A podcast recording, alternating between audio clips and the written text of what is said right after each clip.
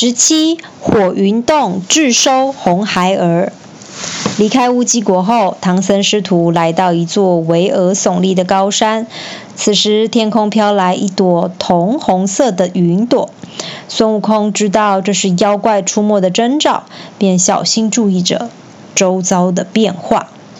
孙悟空猜的一点儿也没错，这朵红云上的妖怪叫做红孩儿。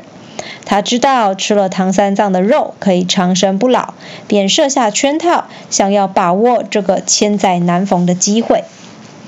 唐三藏等四人走进一片蓊郁茂盛的森林，突然听到远处传来凄惨的救命声。师徒走近一看，发现松树上吊着一个孩童，模样看起来十分可怜。唐三藏连忙叫猪八戒救下小孩，并叫孙悟空背着他。虽然孙悟空知道这小孩是妖怪所变，却怕唐三藏不相信，到时候自己又会遭受无妄之灾，只好将孩童背在背上。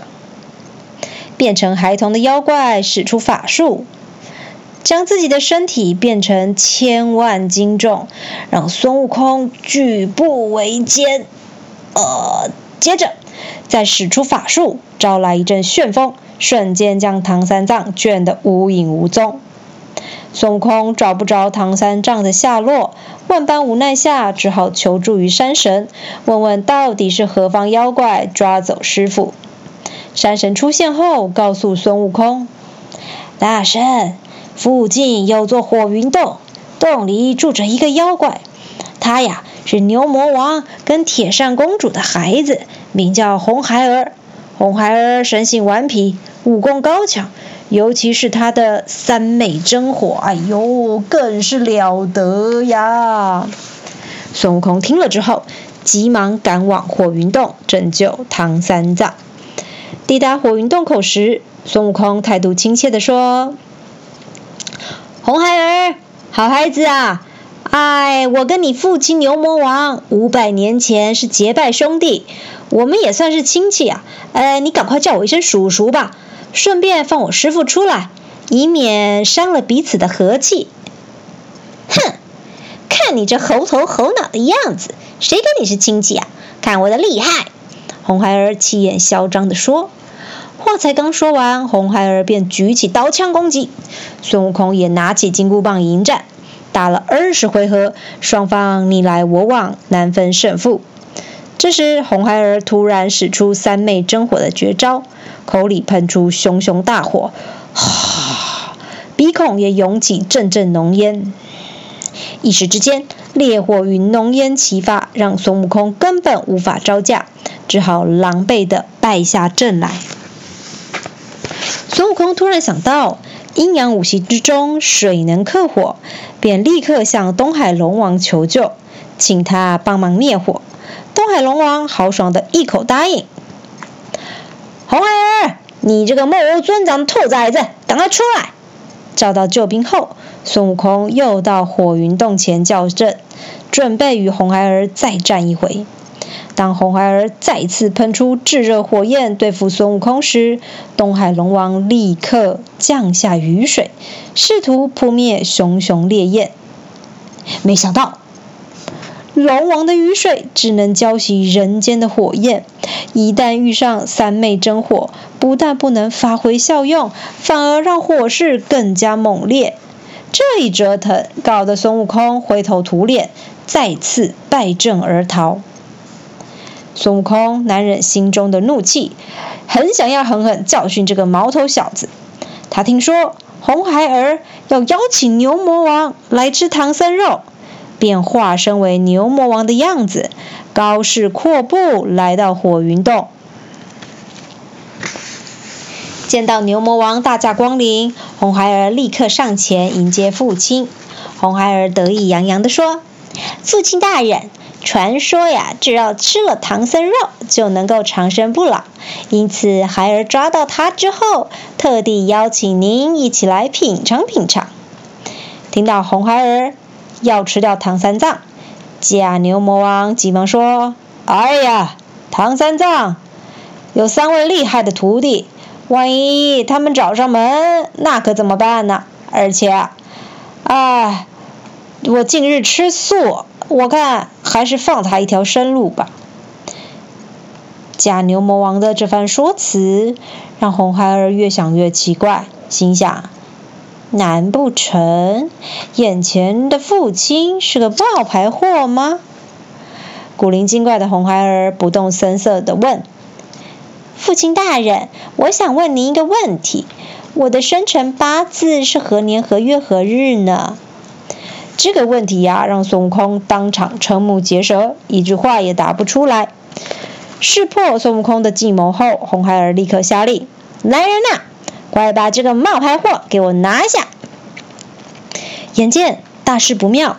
慌乱中，孙悟空立刻化为一道青烟，赶紧逃出火云洞。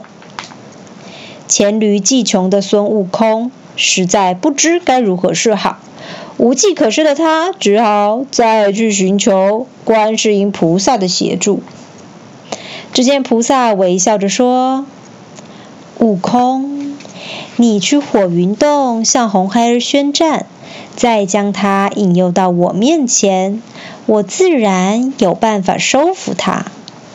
孙悟空依照观世音菩萨所言行事，果然顺利蒙骗了红孩儿，让他来到菩萨的面前。在法力无边的观世音菩萨面前，红孩儿依旧趾高气扬地说：“你是泼猴搬来的救兵吧？嗨，看我的厉害！”红孩儿喷出三昧真火。顿时烈焰冲天，只见观世音菩萨不疾不徐，洒下手中的甘露水，熊熊烈焰立刻熄灭。恼羞成怒的红孩儿又拿出火尖枪，狠狠刺向莲花台上的观世音菩萨。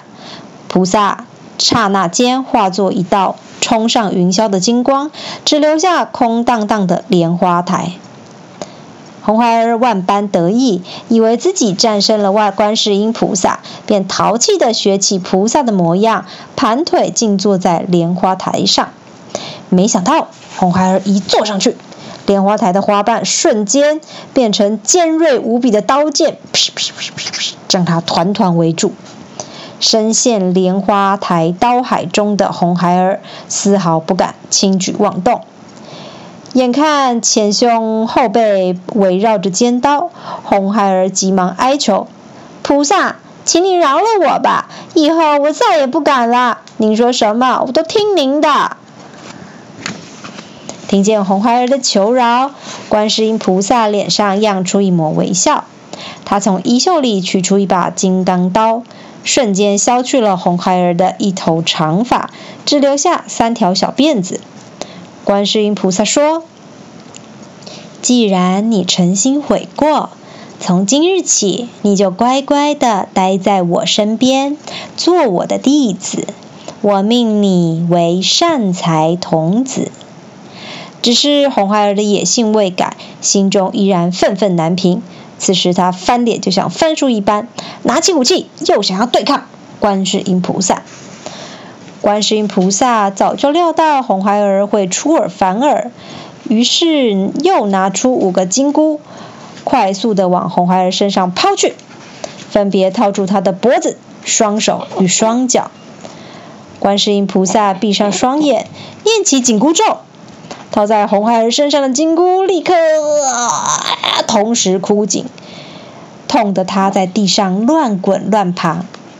观世音菩萨再次告诫红孩儿说：“善财童子，你既然成为我的弟子，就不可以再心生歹念，否则我会默念紧箍咒，让你痛不欲生，明白吗？”弟子明白了。此时的红孩儿才真正的归顺了观世音菩萨。跟随菩萨回到南海，因为观世音菩萨降服了红孩儿，也让唐三藏同重获自由。唐僧师徒感激菩萨的救苦救难，朝南跪拜答谢后，师徒四人继续往西方前进。